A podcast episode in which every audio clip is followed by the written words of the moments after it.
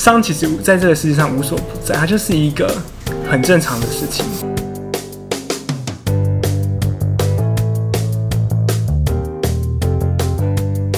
有伤才会有欲，而这个伤的东西其实来自于我们的主观经验里面。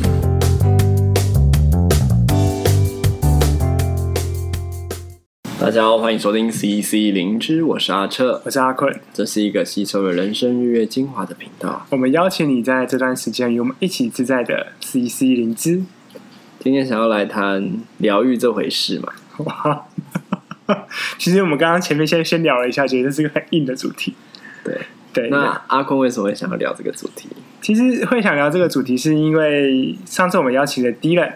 去跟我们分享，他觉得那个疗愈是什么？就是他提出一个商人思维的一个助人模式。嗯，他觉得就是做人的模式要一直持续的、永续的，在那边可以产生一种类似呃循环经济嘛，就是他可以在那边永续的发展下去。就是说，今天助人者离开了，但是这个被帮助的事实不会因此而消失，因为常常我们在做助人工作的尝试的时候，就是会有一种。哎，今天我们在场，好像看个案有一些改变，有变好。可是当我们离开了，好像个案又回到原本的生活。那这样子到底有没有疗效？但是我觉得好像又不能说疗愈，因为疗愈好像是在那个过程中就是发生了嘛。我们可能人跟人之间接触就有会有疗愈的发生。可是疗效这件事情，我们要怎么去验证？对，我觉得呃，就蛮有趣的。就像刚才阿车所说的。就是那个疗效到底是什么？因为这样的关系，所以也让我去思考疗愈是什么。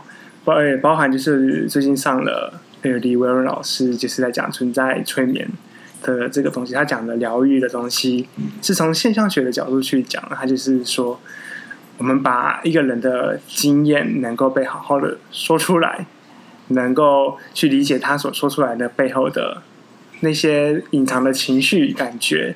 经验的东西能够成功的被看见，那其实也会带来疗愈的效果。你同意这件事情吗？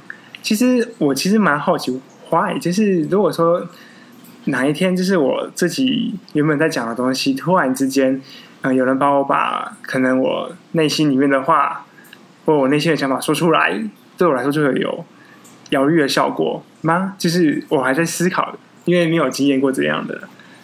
可能有经验过，但不是那么清楚。我身边很多有接触身心灵工作的人，比如说灵性啊，或者是塔罗牌、算命、卜卦、紫微斗数、人类图这些。然后我就是在跟这些人接触过程中，在思考：哎，这个灵性的学习，或者是说灵性的资讯。到底对我们来说带来了什么样的帮助？那你刚刚的那个描述啊，你的疑问啊，其实就让我瞬间连接到这件事情。好像灵性有时候它可以给我们一种语言上的理解，就是说，哎，原来我遇到了这么多事情，我这样的困境，这样的不知所措，这样的失恋，都是有一个灵魂的说法。可以来理解我发生的事情，然后这样的理解常常对于去寻求这样子资讯的人，就会有一种疗愈的感觉，觉得啊，对，就是这样，难怪我会遇到这样的人。我突然觉得你说的很有道理，就是很多人都在去求神问卜嘛，就是到底，呃，不论是要预测未来，还是去了解自己到底发生什么事，我也觉得就是，嗯、很多心理测验，或者是一些可能。那个算命的会如此的在网络上可能很泛滥，都是因为 他们想要更了解自己，去看见自己，原来我还有这一面的一个过程。可就像你说的啊，就是因为我也想到我们之前在讲聊宗教嘛，就是所有的一切都是上帝的安排。嗯，然后我就会觉得，就是吕丽，你要用这个解释去看你的人生吗？大概是这种感觉吧。嗯，可是。所以，所以我觉得我，你刚刚今天在最一开始的时候问我这个问题嘛，你其实，在之前就问我说，维伦老师这样讲，对，那我怎么想这件事情？当时我都还保持着我不太确定，就是我其实已经被这样的说法说服了，嗯，然后我的理性也同意这样的说法，然后我也这样相信，这就是智商治疗分析很重要的一环，就是让我们的经验能够被语言化、被理解、被说出来。那其实就是疗愈很重要的一个核心。嗯，对。可是你跟我说，当你再再次提问的时候，我也好像没有经验去直接的跟你说，哦，对，因为这东西是怎么样怎么样，所以它可以有这样的效果。可是刚刚在这个谈话的过程中，我就很快联想到刚刚灵性的这件事情。摊开我周遭一些会去寻求灵性、去寻求宗教，或者是听到灵性，或是听到宗教的时候的那种表情、那种互动的经验，我我感受到那确实是一种疗愈的时刻。就是说，可是我我我觉得那在一个不同层次上的工作，一个是人跟人的相遇，然后我们透过比如说智商师或治疗师，让我们的经验。被自己、被对方同时的理解，可是灵性好像是一个被更大的东西所理解。嗯，我我我想要先暂搁置，就是 搁置那个灵性的主题。好，因为我刚才你刚刚在讲那个，就是讲那个经验能够被言说，能够被说出来、被理解。我觉得那个东西好像。我后来都是到现在，我有点想起有个东西很重要，什么？就是关系。嗯，就是那个我能够把我眼前的这个人的经验好好的说出来，包含他现在在说的，嗯、以及他其实隐而未说，就是他表面上说这个，可是心里面其实在想别的，被我看见，我把它说出来了。嗯、其实，在那个说出来的过程当中，不只是让他看见他自己的那一块，嗯、他不清楚的东西之外，好像更多的是我把。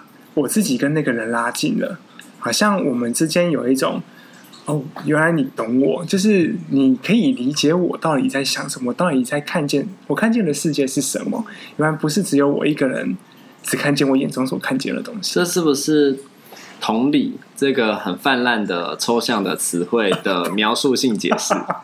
不过文老师说，这不是同理。对，但我也没有，我可能要再回去回放，因为其实，在那个网站上面有他那天演讲的呃一个影片影片档案，对，所以我可能还要再回去理解，就是他到底讲那不是同理，那到底是什么？嗯，但我觉得，当然我们会讲所谓的同理，就会分层次嘛，就是表面的同理，就是刚才很生气，我就说你现在看起来很生气，嗯，可是高层次同理就是。因为什么什么什么东西，所以你现在好像很生气，嗯、好像就是看见了一些更多，就是他背后情绪的那些来源，就是那些隐而未说出来的东西。嗯，所以我觉得真的有点像同理，我也不知道该怎么分。对，那。嗯，阿坤，你有没有什么很疗愈的经验啊？如果我们从自己的经验出发，会不会比较能够好好去了解说，哎，疗愈到底是什么？刚刚我们是从你演讲听到的一个描述性的说法嘛，然后我想到我朋友去找灵性的一个经验嘛。那如果从自己的生活经验出发呢，你有没有很被疗愈的经验？然后那是什么？我其实印象一直都很深刻，就是虽然我小时候的经验。就是小时候我很调皮，我把立可，你看立可白，就是那种也会摇摇摇、扣扣扣那个立可白，拿去冷冻库冰。我酷哎！我想要看，我没有想过那会怎么样，然后就爆掉了。它会爆炸啊！就是整个人就溢出来，因为它可能冷却膨胀，所以里面的液体就整个爆开，然后我就被我妈骂我臭头，就是我到底在冲啥小？就是我到底为什么要把立可带？哎，立刻白拿去冷冻库冰，然后弄的冰箱都是立刻白之类的。你说冰箱脏脏的，对。可是，在那个情况之下，我就是觉得那时候我就也有情绪，我就那时候好像才国小还国中吧，我就不想理我妈。嗯。可是我爸就是说：“哦，我觉得我知道你在做实验，就是我支持你做任何实验，去尝试任何你想做的东西。”其实我觉得那当下对我来说是一件很疗愈的事情。那时候就有点想哭，那种感觉就会出来。嗯，就是好像 OK，就是。有人看见我，其实这个行为背后的东西到底是什么？嗯，这是我有一个很深刻的疗愈经验。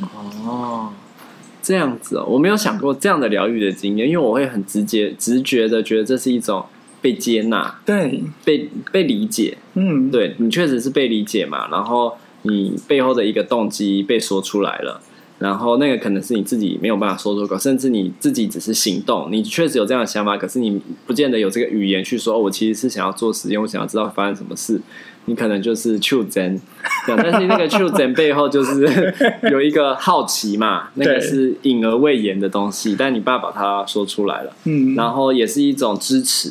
我觉得是能够获得父亲这样的支持，是一件很很温馨的一件事情。对，然后也是被接纳了嘛，你的行为被接纳，所以这就不会是一个创伤的经验，因为有一个很好的接纳。可是，呃，疗愈。为什么你会觉得这是疗愈？因为我觉得，就像刚刚阿瑟所说的，就是我觉得那种感觉不单只是我被理解了，我觉得好像就是有个东西去支撑着我自己，好像可以在更有勇气去做一些促成的代际，就是好像我可以被增强，对，知道我所做的行为，其实它也可以有好的一面去看见，嗯。的一种状态，所以我觉得，对我现在来想起来，就是无论，但我知道我之后不会再去做一样 类似的事情，会引来一些人的责备。可是我也知道说，其实我可以做出一些行为是好的。我觉得好像就让我对我自己的行为有一些不一样的理解，然后去理解我自己。那我问你哦，就是疗愈之前要有伤吗？嗯，要有伤吗？我觉得是一个，我觉得是一个 意识形态的问题啊。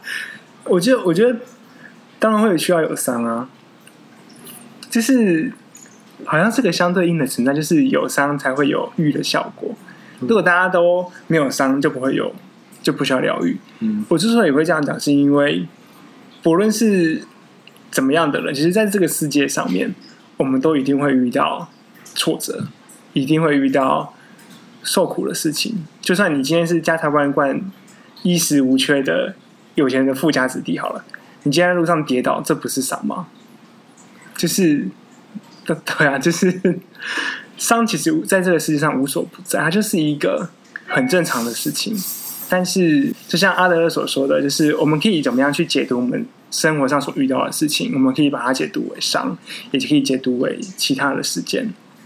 但是对我的理解而言，确实有伤才会有欲，而这个伤的东西其实来自于我们的主观经验里面。所以以回到你的例子来说，所以你那一刻是已经受伤了。我觉得是的啊，就是不然我也不会有那种僵僵在那里的情绪在，就是我不知道怎么反应。所以你跟你妈之间，可能在那段时间，或是那一个时刻，一直都有一种焦虑，有一种张力在。然后、嗯，对，因为那时候其实我特别皮，嗯、特别的让我妈很头大这样子。嗯，对，所以在那之后，你就可以比较为所欲为了吗？其实我觉得我一直都很为所欲为，所以我觉得我真的我很清楚，就是我我给我妈添了很多的，就是。她可能觉得很困扰的事情，但到现在，我觉得我还是在做一样的东西，就是我还是会有我自己的决定。其实这决定可能跟她的理念不一样，嗯，但是我觉得，其实就是真的细看下来，我觉得我妈其实都还是很在乎我的。她就是因为在乎，所以她才会去告诉我，其实他用的是比较生气的、比较愤怒的情绪告诉我，我不应该这么做。但是在虽然在那个当下我会僵住，可是我知道。他其实是因为在我才说出这些话，因为我一直在想疗愈这件事情到底是什么啊？我觉得疗愈是一个很抽象的复合概念。那那你呢？你有疗愈被疗愈的经验吗？就是因为我不太知道疗愈到底是什么，嗯，所以我就不太知道我到底有没有被疗愈的经验。对，但我我因为因为比如说像你类似的经验，我可能也有，嗯，或者是像刚刚我讲灵性工作者会有经验，我可能也有。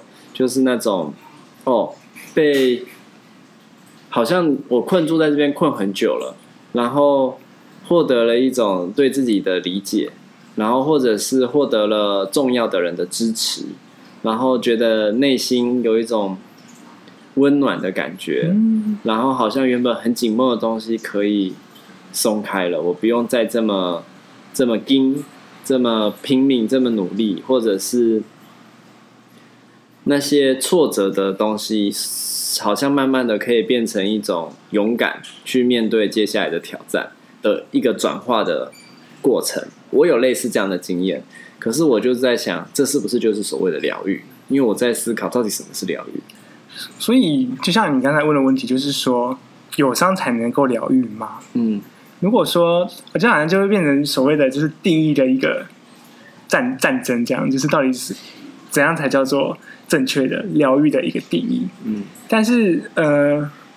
如果回到我们自己的主观经验里面，回到我们的现象场里面，我们为什么会把它界定为疗愈？其实，我觉得那其实就会回到，当然以专有名词后现代来说，那就是每个人都有他自己的主观的真实的部分，去建构他自己的世界。今天一个事情可能对别人来说那不是疗愈，可是对一个人来说那是疗愈。嗯。那对别人来说是他生命中的救赎，可是对别人来说，其实这是一件很创伤的事件，这是有可能的，有可能。所以，对啊，所以就会回到说，这个事件到底我自己怎么样去解读它，然后对我来说，我觉得是是一种很有帮助的感觉。我觉得好像在做咨商的过程当中，我就是想要复制这种，我觉得好像我被好好善待的感觉在。去善待我眼前的人，然后我就会称这个东西叫做疗愈，嗯，大概是这样的状态。那我觉得也回到就是阿策就是在想，那到底什么是疗愈？那对你来说呢？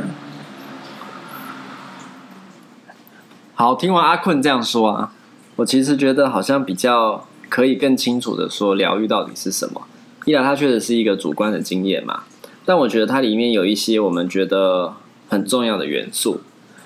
比如说我我自己的经验就会觉得那个被理解跟接纳是重要的。就如果今天是在一个场合中，我很努力的去说我到底经验了什么，遇到了什么事情，我我遭遇了什么创伤，或者是我有什么很难过的难过，但对方都听不懂，我很难想象在这样的时刻会有什么样的疗愈发生。嗯所以我觉得这里面好像总是会有一个对象，有人，然后有那个关系的基础，然后有那个被理解。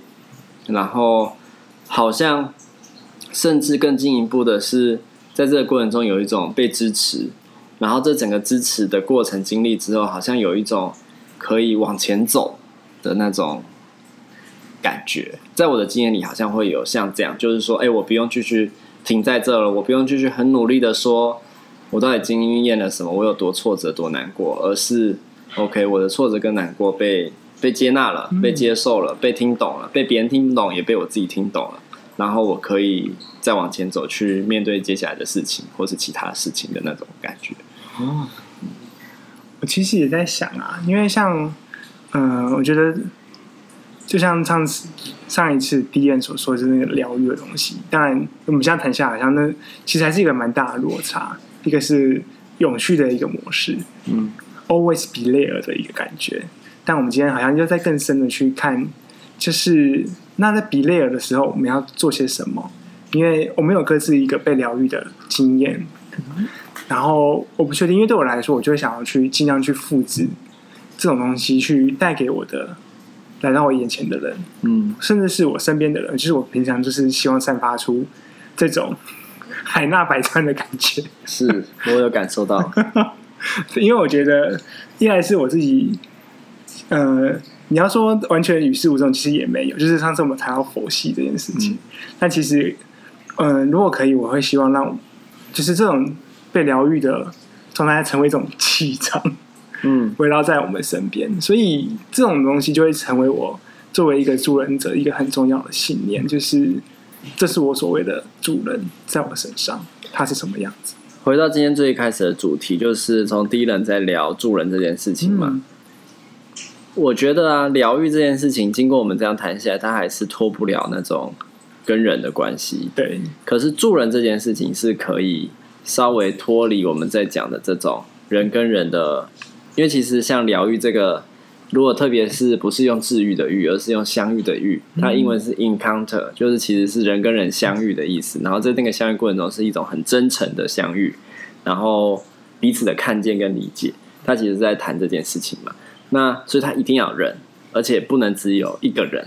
嗯，嗯，那可是上次我们第一人在讲的那种助人，他其实是也许他也经历过一个这样的过程，可是他把它升华到一种，或是把它抽抽取出一些元素，让它成为一个可以永续存在的一个产品。以他在在的产业来说，就是医疗器材嘛，就说这医疗器材怎么去帮助这个受苦的人？我们只是，我们可能是在语言上，在心理上，让这个人获得支持，可是他的受苦也许不会因为我们这样子的理解而让那个。苦不再发生，他可能还是会再发生，只是说，因为他已经面对过这样的受苦了，他再次面对到的时候，他可能有不同的观点、不同的角度、不同的支持的力量去应应。可是苦还是在。对，那敌人好像想要解决的是让这个苦某种程度的不在，或是很实际的减少。比如说，褥疮就是不再发生，因为我今天理解了这个褥疮发生的。整个前因后果跟脉络之后，我设计出一个产品，让褥疮不再发生，类似像这样。我觉得其实蛮蛮认同，而且也觉得能够把助人工作，就是因为我觉得助人工作确实就是有一个层次上的差别。因为阿特就是把助人的助人工作有更广泛的一个理解，就是像敌人还在做那个医疗器材的一个设计的过程里面。嗯我觉得那算助人嘛？我觉得那算啊，他确实在帮助一个人减轻他的受苦，那那当然算助人啊。嗯，所以我觉得那个疗愈的东西好像就可以再看得更广一点。就是当然，因为以我自己的经验出发，好像身为心理学、身为智商心理师，我看见的疗愈，好像就会陷在这样的一个框架里面，嗯，去做到我觉得我所谓的助人是的一个模式。你这会让我联想到，刚刚就是我觉得我们刚好就在一种很细、很很。一对一很 personal，跟第一人在讲那种是很广、嗯，很广的助人的一个极端中间。但我觉得中间好像有一个点，比如说像像我们今天如果要服务一个人，跟一个人在一起，跟他互动，有时候也许我们知道他受苦嘛，但是也许我们的语言是碰不到他的，嗯。可是我们的比如说帮他做什么这件事情是碰得到他，比如说因为我们很了解他的苦，然后我专门为了他。去就用同样用褥疮的例子，为了他的，哦，我知道他为什么会有褥疮了嘛，然后我特别为了他去设计定制了一个床给他，在这种时候，他就不只是实际褥疮这件事情被某种程度的解决，他还会获得一种天哪，有一个人把我的苦当成是自己的苦一样，然后想办法去去替我想办法解决这件事情。那时候我可能没有办法，我需要有人帮我，然后我觉得这种助人就是他在某种程度他。是两个层次都有存在的，嗯，对。然后我只是回想到，比如说刚刚在讲低人嘛，低人这这种助人，有时候他在最一开始，他需要有很深入、很细致的调查、田野观察、实验研究，那个过程中，其实就是在让这样子的细致的历程被复制到很多很多的地方。那当然，在每个地方的发生，可能就会有不同的故事，但至少在。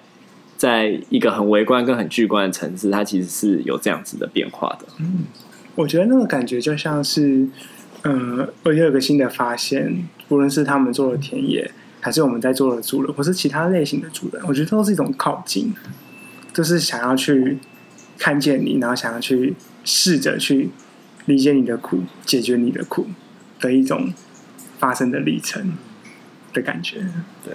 不过话说回来，有时候助人者最痛苦的，不就是我们靠近以后发现就是无能为力的时候吗？对。那 其实这个东西在威伦老师的讲座里面也有提到，欢迎大家去听听看，就是替代性创伤的部分。是，对。好，那这集就到这边，是一个既疗愈又有点艰涩的主题。对，希望大家。机器灵之家。